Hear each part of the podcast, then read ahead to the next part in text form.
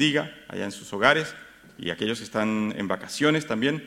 Esperamos que el Señor también eh, llegue en este día y nos puedan estar viendo y nos puedan estar, puedan estar participando en esta reunión, que es virtual, semipresencial, virtual, pero somos una iglesia, como decía la, la canción, somos, somos iglesia. ¿Somos iglesia o no somos iglesia? Amén. Amén. Somos la iglesia de Dios. Y Él está aquí y está también con todos nuestros hermanos allá en, cada uno de sus hogares y donde se encuentren. Bien, vamos a orar. Eh, los invito a que se pongan de pie. Vamos a elevar una pequeña oración para que el Señor sea hablando en nuestras vidas. Bendito Dios, Padre Celestial, te alabamos, te bendecimos, Señor te damos toda la honra y toda la gloria. Te damos gracias, Padre Santo. Gracias por estos momentos que nos permites aquí estar reunidos, Señor, con los hermanos, Padre, y físicamente y también a través de las redes sociales, Señor. Gracias por, por esta oportunidad, Señor, Padre Santo, de compartir tu palabra, Señor.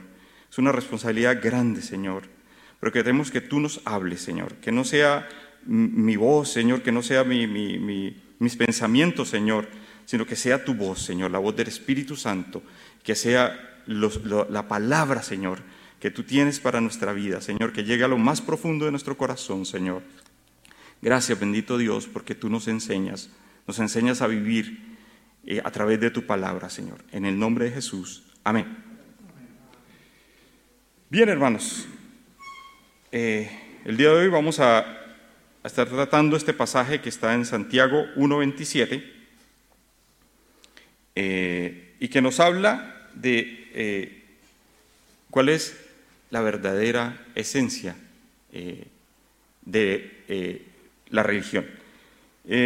nos dice, voy a ver si esto funciona. Bien. Nos dice Santiago en, el, en este pasaje, el, capítulo 1, verso 27, dice, en la eh, versión Reina Valera dice, la religión pura y sin mácula delante de Dios, el Padre, es esta, visitar a los huérfanos y a las viudas en sus tribulaciones y guardarse sin mancha del mundo. Eh, en, la, versión NBI dice, la religión pura y sin mancha delante de Dios, nuestro Padre, es esta, atender a los huérfanos y a las viudas en sus aflicciones y conservarse limpio de la corrupción del mundo. Bien, vemos estas dos versiones. Una dice visitar, pero creo que, bueno, en, ese, en ese sentido eh, está más claro en, la, en, la, NBI donde dice atender. Solamente visitarlo, sino atender. Bien.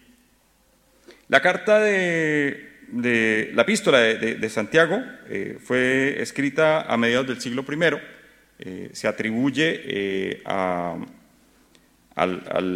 Santiago, que era el, hermano de, a Jacobo, que era el hermano de nuestro Señor Jesús y líder de la iglesia de Jerusalén. Y de verdad que es un, eh, es, un compendio de sabiduría, de enseñanza eh, cristiana que nos invita a vivir la vida de, cristiana y nuestra fe de una manera muy práctica. Eh, los invito a que lean todo el, libro de Santiago, que de verdad tiene, tiene una eh, verdades muy profundas. Eh, no está dirigida a una iglesia en particular, simplemente eh, Santiago escribe a todas los, los, dice que a las doce tribus esparcidas en todo el mundo, ¿no? en cada lugar del mundo. y em, están, en esa época, bueno, estaba la dispersión de, los judíos y de la iglesia, los cristianos, por múltiples persecuciones. Eh, y, de verdad que, nos desafía, ¿cierto?, a, tener una vida eh, eh, cristiana práctica.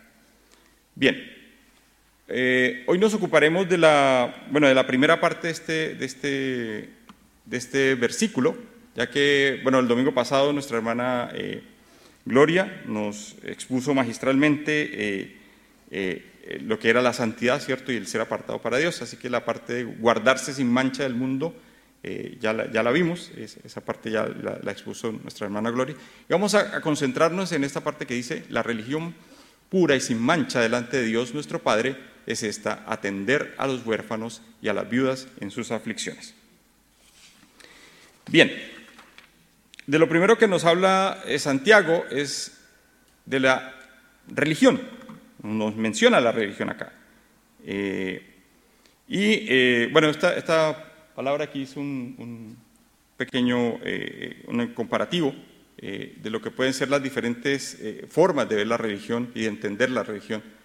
Para los romanos y para los judíos era, era, se, estaba muy centrado en la observancia escrupulosa de los ritos y el cumplimiento eh, exterior de las normas del, culto, ¿cierto? Y en, y en, el, en el, cumplimiento así eh, de la ley. Eh, entonces estaba muy centrado en, las formas. Pero para nosotros significa, un, significa un vínculo, ¿cierto? Un vínculo con nuestro Dios, una relación con nuestro Dios. Dice, es el vínculo de piedad por el que el hombre está religado. Eh, veamos que la palabra religión eh, viene del, latín religio y eh, del verbo religar, o sea, de atar fuertemente o atar doblemente. Esa es como la, etimología de la, palabra. Y, entonces dice, el hombre está religado o atado doble o fuertemente a Dios, que consiste en una sincera relación personal mediante el amor, gracias al sacrificio de nuestro Señor Jesús en la cruz. Gracias a Él podemos tener esa cercanía con nuestro Padre Celestial, ¿cierto? Tenemos eh, acceso, tenemos eh, entrada delante del trono celestial, gracias al sacrificio de Cristo en la cruz, que nos dio vida también mediante su resurrección. Amén. Bien. Eh, entonces, eh, desde ese punto de vista, esa concepción que se tenía en la antigüedad, los, romanos, bueno, estaban también, eran, eran muy, muy dados también a, eh, observar estos ritos y tenían múltiples dioses, ¿cierto? Y los judíos, aunque creían en Dios, tenían un solo Dios, también estaban muy, muy, muy centrados en, en, las maneras, en las formas, en la, ritualidad y eh, muchas veces su corazón estaba lejos del amor al prójimo. Entonces, por eso yo creo que Santiago hace esta epístola y, escribe eh, eh, estas palabras de, que no solamente hay que quedarse ese, meramente en ese, tipo de relación con Dios, sino que el amor de Dios tiene que estar en nuestro corazón. Bien, segundo lugar, nos habla de las viudas y los huérfanos. Eh, y eh, es decir, de las personas menos favorecidas de la sociedad judeocristiana o judeo-palestina del siglo I. La mujer era considerada eh, viuda cuando su marido había fallecido y ella no tenía ningún hijo varón que se hiciera cargo de ella, cierto, mayor de edad, ningún hijo adulto, ni un yerno que la pudiera encargarse de mantenerla, ni un cuñado que se uniera a ella según la costumbre del, del Levirato, ¿cierto? De Deuteronomio 25, 5 al 6, donde si no tenía, había tenido descendencia, un, cuñado tenía que desposarla y, darle descendencia a su, a su hermano fallecido y hacerse cargo de, ella. Entonces, eh, eh, eh, cuando faltaba el padre, ¿cierto? Y no había un, hombre que se hiciera cargo de, esa viuda y de esos huérfanos, quedaban en la, en total indefección, ¿no? Era mm, mm, desamparados, eh, la mujer no tenía prácticamente eh, derechos, eh, eran los hombres, todo estaba centrado, estaba hecho para los hombres. de hecho, mm, no, en las sinagogas no eran admitidas, se les enseñaba a los hombres. entonces su única esperanza era que un hijo llegara a la edad adulta, ¿cierto? Y se hiciera cargo de ella en, su vejez prácticamente la, mujer y, los, hijos eran propiedad del esposo y cuando éste faltaba, pues quedaban eh, eh, prácticamente en, la calle, económica, legal, socialmente, viviendo solamente de la caridad, ¿cierto? Y representaban el sector más débil y, pobre de la sociedad, eh, junto con, digamos, con los enfermos, con los paralíticos, los leprosos. Entonces, porque tenían que depender exclusivamente de, lo que, de la caridad de los demás. Por eso el Señor eh, se encarga de que haya un especial cuidado de ellos. Él nos dice en su palabra y a través de, todo el Antiguo Testamento y el Nuevo Testamento también, nos habla que tenemos que tener especial cuidado con aquellos que están en una situación difícil, con aquellos que están pasando angustias, privaciones, que tienen una vida eh, eh, terrible, una, vida llena de, carencias, así sea durante toda la vida o durante algún periodo de su vida. Entonces el Señor nos insta a que, a que tengamos cuidado de ellos, que nos ocupemos de ellos.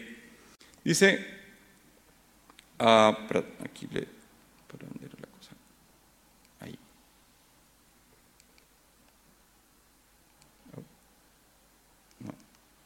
Así que se fue para el otro lado ahora sí. Bien. Eh, entonces hay, varios pasajes donde el Señor nos, nos dice, eh, por ejemplo en Éxodo 22, del 22 al 24, dice, a ninguna viuda ni huérfano afligiréis, porque si tú llegas a, a afligirles y ellos clamaren a mí, ciertamente oiré yo su clamor y mi furor se encenderá y os mataré a espada y vuestras mujeres serán viudas y huérfanos vuestros hijos. Tremendo. Entonces el Señor tuvo cuidado de dejarlo muy clarito en la, en la palabra, ¿cierto? No toquen a las viudas y a los huérfanos, no toquen a aquellas personas que están débiles, a los más débiles, a los más necesitados. No, no, no los aflijan, no, no los, eh, eh, no les roben, no les quiten, no, no les hagan mal. Y hay una promesa de un castigo, dice en Deuteronomio 10, 17 al 18, dice, porque Jehová vuestro Dios es Dios de dioses y Señor de señores, Dios grande y poderoso y temible, que no hace acepción de personas ni toma cohecho, que hace justicia al huérfano y a la viuda, que ama también al extranjero, dándole pan y vestido. Entonces, fíjate, bueno, los extranjeros también entraban en esto porque eh, en, esa época ellos no podían poseer la tierra, eh, estaban en una, situación eh, de, desventaja siempre, y, el Señor siempre dice tengamos cuidado con, estas personas. ¿no? Dice eh, que él, mismo tiene cuidado de ellos y nosotros somos su iglesia, así que tenemos que cumplir ese, mandato. Bien. Deuteronomio 27, 19 dice, maldito el que pervierta el derecho del forastero, del huérfano y de la viuda, y todo el pueblo dirá, amén. Entonces, hay, hay consecuencias bastante graves, ¿cierto? Eh, y el Señor nos advierte que no debemos eh, meternos ni, tocar ni hacerle mal eh, a, esta, a, esta, a estos huérfanos y, viudas. Dice, Padre de los huérfanos y defensor de las viudas es Dios en su santa morada. Entonces, Él es el defensor, Él es el que está ahí velando por, por ellos. Y en el Salmo 146, 9 también nos dice, el Señor protege al extranjero y sostiene al huérfano y a la viuda, pero frustra los planes de los impíos. El Señor es nuestro, protector, es nuestro ayudador y está ahí siempre para cuidarnos, especialmente aquellos que están más vulnerables, más indefensos. Bien, em, en 1 Timoteo, también, esto era del Antiguo Testamento, en 1 Timoteo 5, eh, del, 3 al 8, eh, el apóstol Pablo le, le escribe a Timoteo, dice, honra a las viudas que en verdad lo son. Pero si alguna viuda tiene hijos o nietos, aprendan estos primero a ser piadosos para con su propia familia y recompensar a sus padres, porque esto es lo bueno y agradable delante del Señor. Mas la que en verdad es viuda y que haya quedado sola, espera en Dios y es diligente en súplicas y oraciones noche y día. Pero la que se entrega a los placeres viviendo está muerta. Manda también estas cosas para que sean irreprensibles. Porque si alguno no provee para los suyos, mayormente para los de su casa, ha negado la fe, y mire lo que dice acá, y es peor que un incrédulo. Entonces es una tremenda responsabilidad que tenemos. El Señor nos exhorta a que cuidemos, ¿cierto?, a los más débiles, especialmente a los de nuestra casa, a los de nuestra familia, nuestros familiares, nuestros amigos, nuestros relacionados. Entonces, es un deber, es, una obligación que el Señor nos pone acá. Y, cómo vamos a dar testimonio nosotros, eh, teniendo personas a nuestro lado que nosotros pudiendo ayudar, eh, están pasando necesidades. Y dice que si no damos y si no proveemos para ellos, somos peores que un incrédulo, ¿cierto? Hemos negado la fe en el Señor Jesús porque estamos haciendo totalmente lo contrario a lo que Él nos pide y a lo que Él nos manda. Por lo tanto, tenemos una responsabilidad, ¿cierto? Individual, como personas, de ayudar a los más necesitados, a los más débiles. Eh, fíjate que aquí en, 1 Timoteo 5, 16, eh, también Pablo nos dice, si algún creyente o alguna creyente tiene viudas, que las mantenga y no sea agravada la iglesia, a fin de que haya lo suficiente para los que en verdad son viudas. Por lo tanto, la primera responsabilidad, ¿de quién es? Nuestra. Está bien, la iglesia tiene planes, tiene ayuda. Esto, gracias a Dios estamos en una iglesia que eh, eh, ayuda a los necesitados. Aquí se han, distribuido, nuestro hermano Miguel nos, nos, eh, informaba, ¿cierto? Nos decía en el informe, ¿cierto? Que se han dado ofrendas de amor, se, desocupó la, cuenta que teníamos para, dar, para ir en ayuda de aquellos. Pero esto es para las personas que nadie más puede ayudar, que, solamente la iglesia, como institución, como, entidad, puede ayudar. Pero la primera obligación, la primera responsabilidad es tuya, mía. Nosotros somos los llamados, ¿cierto?, como hijos de Dios, a estar allí, a estar presentes, a estar al tanto de las necesidades de los demás sobre todo los que nos rodean. ¿Y cómo vamos a saber esas necesidades? Sobre todo ahora en esta época de pandemia que estamos todos lejos, ¿cierto? Que no nos comunicamos, de repente no nos vemos. Pero tenemos que estar allí presentes. Tenemos que estar constantemente al tanto de lo que, cómo está viviendo mi hermano, qué, necesidad tiene. ¿Cómo estás? ¿Perdió el trabajo? ¿Está pasando hambre? ¿Te van a quitar la casa? Hay tanta necesidad en esta época, sobre todo en esta época que se ha agravado, digamos, la, crisis. Y, fíjate que aquí no, no, habla que es responsabilidad del rey, ni del gobierno, ni nada. No, es responsabilidad nuestra. Y después, aquellos que, en realidad, dicen, en realidad son viudas, no, hay, no hay, nadie que, Entonces, sí, la iglesia, la iglesia tiene que ayudar, ¿cierto? Tiene que ir y, y disponer, digamos, eh, eh, eh, los recursos para ayudar a los más necesitados. Entonces, como les decía, hoy día, perdón, aquí, por el otro lado, ahí sí. Hoy día también tenemos, no, a diferencia de, esa época donde no habían programas sociales ni nada, cosas así, donde estaban totalmente indefensos, ¿cierto? Eh, estas personas, pero aún así, con todo el avance que tenemos y con todas las instituciones y con todas las entidades de, beneficencia y todo eso, tenemos una gran cantidad de personas sufriendo, una gran cantidad de personas en todo el mundo y sobre todo en, nuestros países, ¿cierto? En, América Latina, en nuestro país. Es cuestión de, darse una vuelta, ¿cierto? Salir un poco de, estas cuadras, eh, salir un poco de nuestra comodidad y ver que de verdad hay una cantidad de, necesidad, una, necesidad inmensa, donde podemos hacer muchas cosas. Hay muchas personas sufriendo pobreza, ¿cierto? Desplazamiento, ¿cierto? Lo hemos visto con la cantidad de migrantes, lo que pasa ahí en, el norte, en la frontera de, Chile, donde llegan día a día montones de familias, ¿cierto? Caminando eh, miles de kilómetros para llegar acá. Cinturones de miseria en las grandes ciudades, ¿cierto? Eh, pero además, alrededor nuestro, personas, ¿cierto?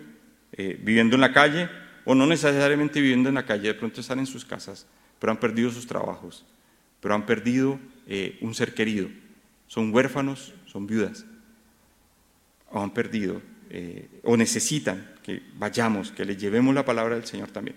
Porque lo que nos dice Santiago es que mm, los atendamos, ¿cierto? Atenderlos en sus necesidades. Y eso implica la parte económica también.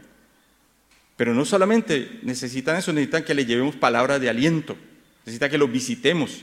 Ahora está difícil la visita, pero por lo menos una llamada, una, conversación por WhatsApp, una llamada por teléfono, una videoconferencia, hay muchas formas de hacerlo, ¿cierto? Eh, y podemos alentar a la persona, podemos estar allí orando por ella, podemos atender sus necesidades. eh, y también, obviamente, contribuir eh, económicamente para sus eh, necesidades. Entonces, el Señor nos, nos, insta en su palabra a atender las necesidades de los demás. De hecho, eso se considera como una prueba, ¿cierto?, de que verdaderamente somos hijos de Dios y el amor de Dios mora en nosotros. En, yo me conmovió mucho una, publicación.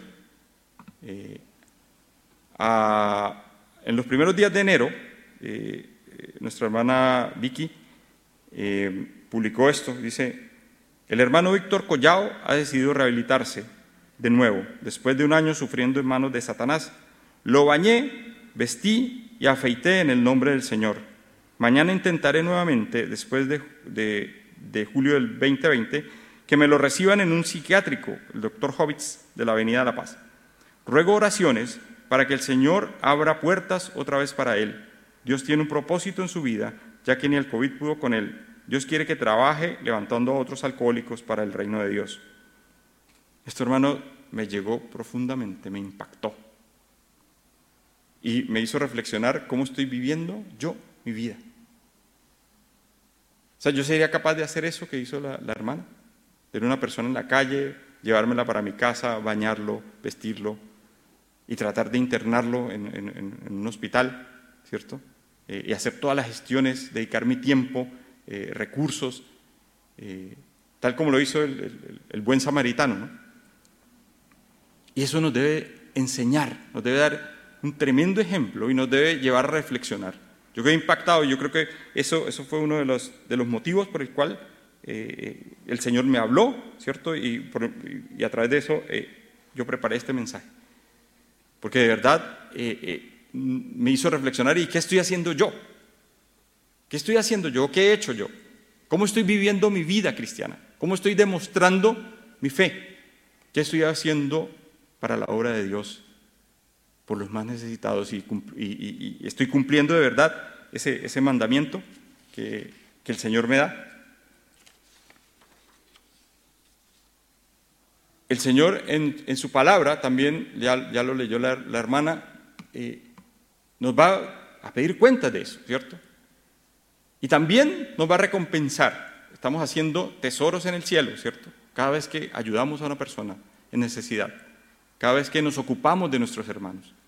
Eh, así sea darle nuestro tiempo, estar orando por él, estar eh, pendiente de su necesidad, estar supliendo todas aquellas cosas que le faltan. Entonces dice, eh, no lo voy a leer todo, pero dice, y entonces el rey dirá a los de su derecha, venid benditos de mi Padre, heredad del reino preparado para vosotros desde la fundación del mundo, porque tuve hambre, me diste de comer, tuve sed, me diste de beber, fui forastero y me recogisteis, estuve desnudo y me cubristeis, enfermo y me visitasteis en la cárcel y vinisteis a mí. ¿Qué le dice? Por cuanto eh, os digo que en cuanto lo hiciste a uno de estos mis hermanos más pequeños, a mí me lo hiciste. Entonces, este tremendo, tremendo sermón que nos, que nos da el Señor aquí, ¿cierto? Tremendo ejemplo y tremenda eh, responsabilidad que tenemos, eh, porque del amor, de, de todo lo que Dios nos da, y del amor tan grande que tuvo el Señor eh, con nosotros, porque también estábamos harapientos, pobres espiritualmente, metidos en el hoyo, en el barro, y de ahí nos sacó. Y Él dio su propia vida por nosotros, puso su vida para que nosotros fuéramos limpios, fuéramos lavados, fuéramos restaurados. Dio su tiempo, vino acá, se despojó de la gloria que tenía en el cielo y estuvo aquí con nosotros y se sacrificó por nosotros. Y eso mismo quiere que nosotros hagamos por los demás. Que demos nuestro tiempo, que demos nuestra vida por los otros. Entonces dice, también dice, entonces dirá también a los de la izquierda, apartados de mí, malditos, al fuego eterno, preparados para el diablo y sus ángeles, porque tuve hambre y no me disteis de comer, tuve sed y no me disteis de beber Fui forastero y no me recogisteis. estuve desnudo y no me cubristeis, enfermo y en la cárcel y no me visitasteis. Entonces ellos también responderán al Señor diciendo, ¿cuándo te vimos hambriento, sediento, forastero, desnudo, enfermo o en la cárcel y no te servimos? Y entonces el Señor responderá diciendo, de cierto os digo que en cuanto no lo hicisteis a uno de estos más pequeños, tampoco a mí me lo hicisteis. E irán al castigo eterno y los justos a la vida eterna. Entonces ahí tenemos claramente la enseñanza del Señor, la ordenanza del Señor. Y, a veces dice, ah, pero yo no sabía, no tenía ni idea, que estaba, Pero si nunca lo llamamos, si nunca estamos pendientes de ellos, si no sabemos en qué anda cada uno de nuestros hermanos o nuestros familiares o nuestros amigos, nuestros vecinos, no tenemos ni idea cómo está el vecino. Todo el que nos rodea, nuestro prójimo. No nos interesamos por ellos. ¿Cómo vamos a saber? Entonces hay una responsabilidad de cada uno de nosotros de estar pendiente, de estar eh, eh, atentos a las necesidades, de estar llamando, de estar en contacto cercano. Lo mismo que la relación con nuestro Dios, si nunca oramos, si nunca leemos su palabra, si nunca estamos delante de su presencia, ¿cómo vamos a tener una relación con Él? Si no nos comunicamos, si no, si no estamos atentos a nuestros hermanos, ¿cómo vamos a saber sus necesidades? Bien, Santiago también nos dice en el capítulo 2, eh, eh, los versos del 14 al 18, dice, eh, perdón, acá, sí, ah, este lo, lo repartiendo, aquí está.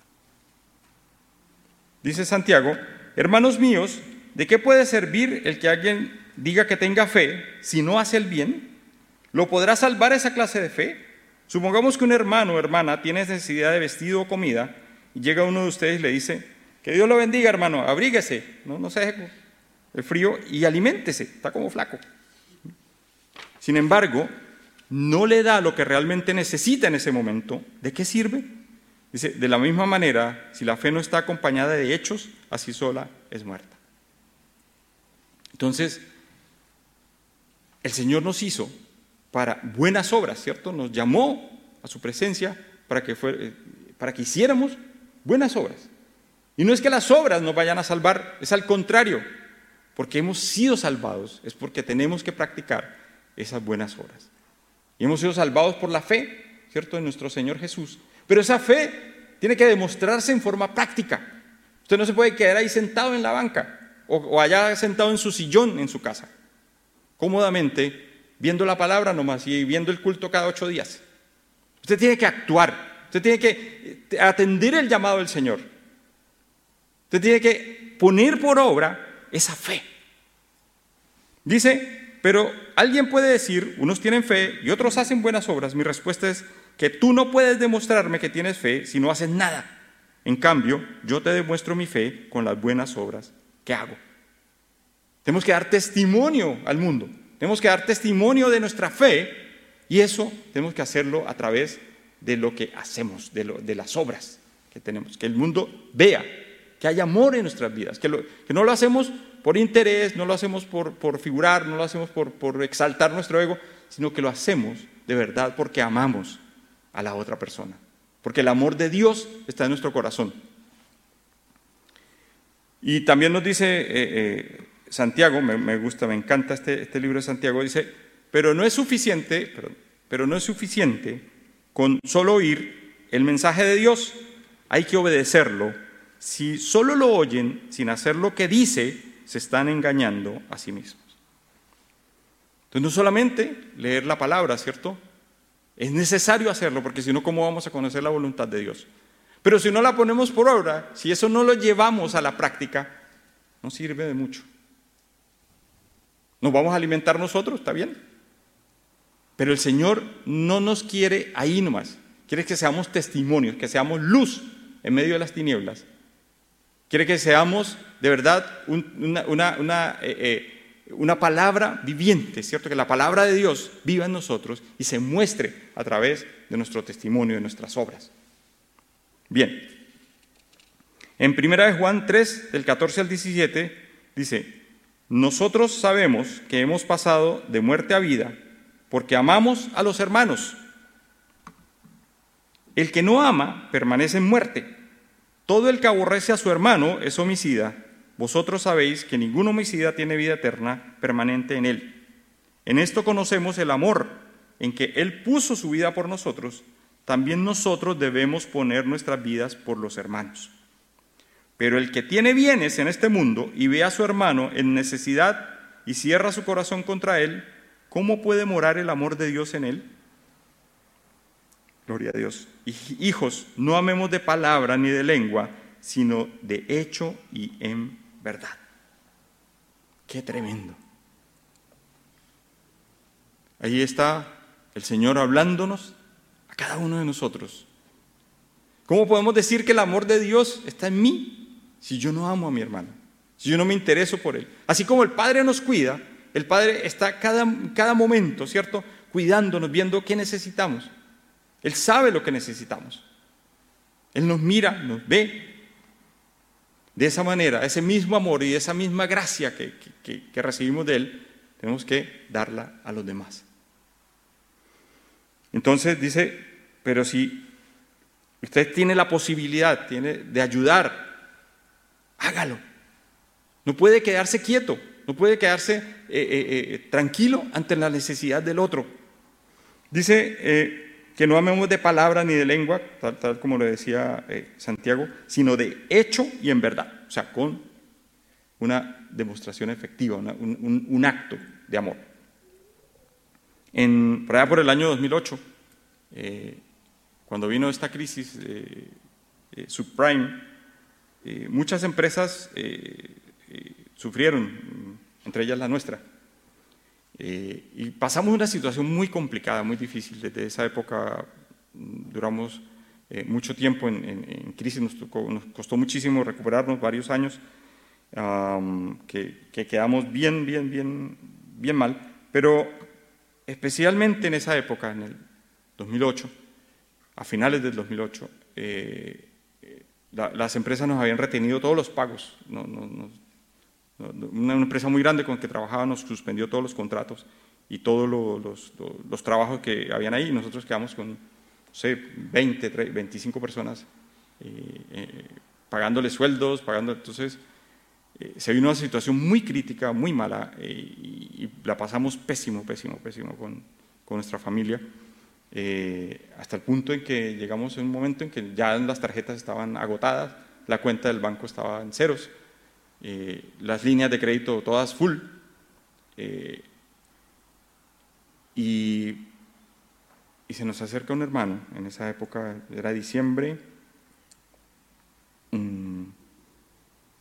y, me llama y me dice, Carlos, eh, eh, sabemos que la situación por la que está pasando, eh, y me pasa así un, dinero.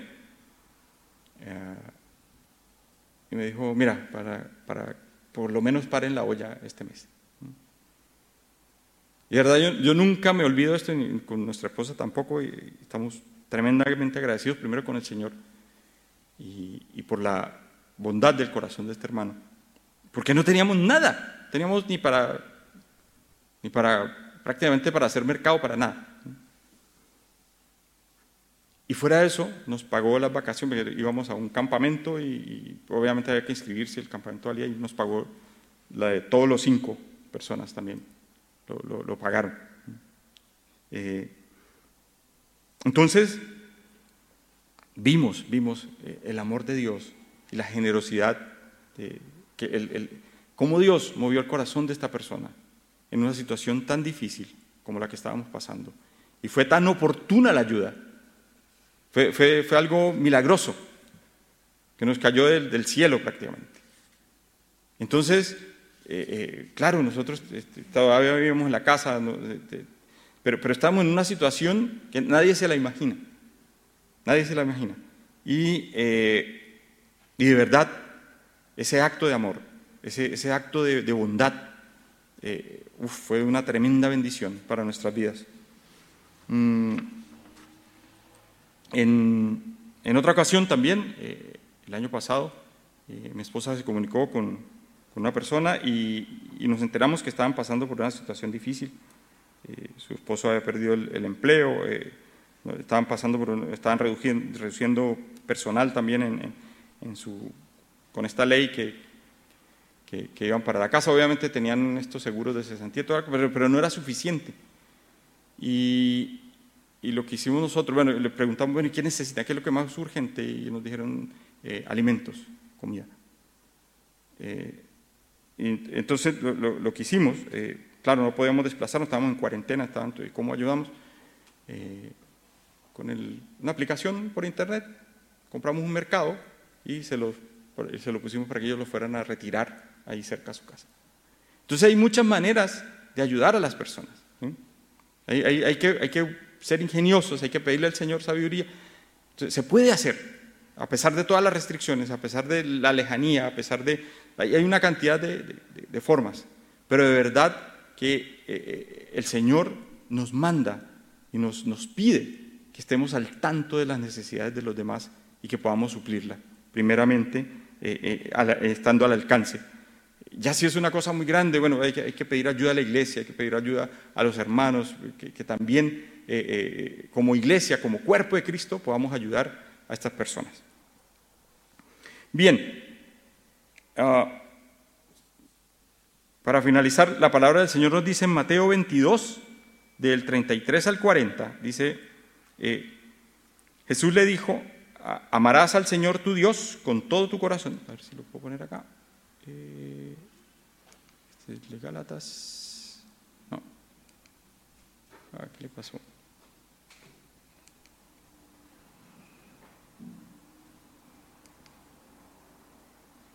La palabra del Señor nos dice en Mateo 22, del 33 al 40, del, bueno, voy a leer del 37, eh, eh, los, escribas y, fariseos le, le, habían hecho una pregunta, ¿cuál es el, el, gran mandamiento, dice, Jesús le dijo, amarás al Señor tu Dios con todo tu corazón y con toda tu alma y con toda tu mente. Este es el primero y grande mandamiento. El segundo es semejante, amarás a tu prójimo como a ti mismo. Entonces, son dos, dos relaciones que tenemos, que, que es una sola realmente. Eso es como una cruz, ¿no? Tenemos una relación vertical con el Padre, pero tenemos una relación horizontal también con nuestros hermanos, con los que están aquí cerca a nosotros. ¿Mm? Y si vemos, lo comparamos con Santiago 1.27, nuestro, nuestro versículo del día de hoy, también nos dice, ah, es una, una, enseñanza similar, ¿cierto? Dice, la religión pura y sin mancha delante de Dios, el Padre, es esta. Visitar a los huérfanos y a las viudas en sus tribulaciones y guardarse sin mancha del mundo. Guardarse santo para el Señor, ¿cierto? Tener una relación personal con Dios y apartado para Él, pero teniendo cuidado de los más débiles, de los más necesitados, amando de verdad en hechos y no solamente con palabras. Hermanos, como les decía, hay personas a nuestro alrededor que están sufriendo, están necesitando ayuda económica o están necesitando tus oraciones, tu consejo tu apoyo. Tal vez están enfermos, desanimados, perdieron un ser querido ahora con esta, con esta pandemia. Y otros que están peor todavía porque no conocen ni siquiera al Señor. Y lo necesitan en sus vidas. Entonces pidámosle al Señor que nos permita ver esas necesidades y que no nos deje estar ociosos. Que no pasemos de largo como hicieron el levita y el sacerdote, ¿no? con, este eh, samaritano. Ah, y que nuestra religión no sea solamente ese antiguo concepto que estaba solo eh, envuelta en una religiosidad, ¿cierto? Que de lengua solamente, relegada simplemente a asistir a una iglesia, a, cumplir un rito, ¿cierto? A venir cada ocho días acá o, verlo por, por televisión. Y después nos olvidamos. Durante toda la semana, no más. Permita que la vida, tu vida, esté al servicio de nuestro Dios. Que el Señor Jesucristo viva realmente en usted. Porque Él se interesó por los débiles, por los desamparados, por los leprosos, por los paralíticos, por las viudas. Son varios milagros allí. Y que seamos de verdad eh, sin mancha delante de Dios, demostrando nuestra fe con actos de amor hacia los demás. Y que al final el Señor pueda decirnos, venid benditos de mi Padre, heredad del reino preparado para vosotros desde la fundación del mundo. Porque tuve hambre y me diste de comer, tuve sed y me diste de beber, fui forastero y me recogiste. Estuve desnudo y me cubriste, enfermo y me visitaste, en la cárcel y vinisteis a mí. Qué hermoso será cuando escuchemos esas palabras de la boca de nuestro Señor Jesús, dirigida a nosotros. Amén, hermanos. El Señor les bendiga. Vamos a orar.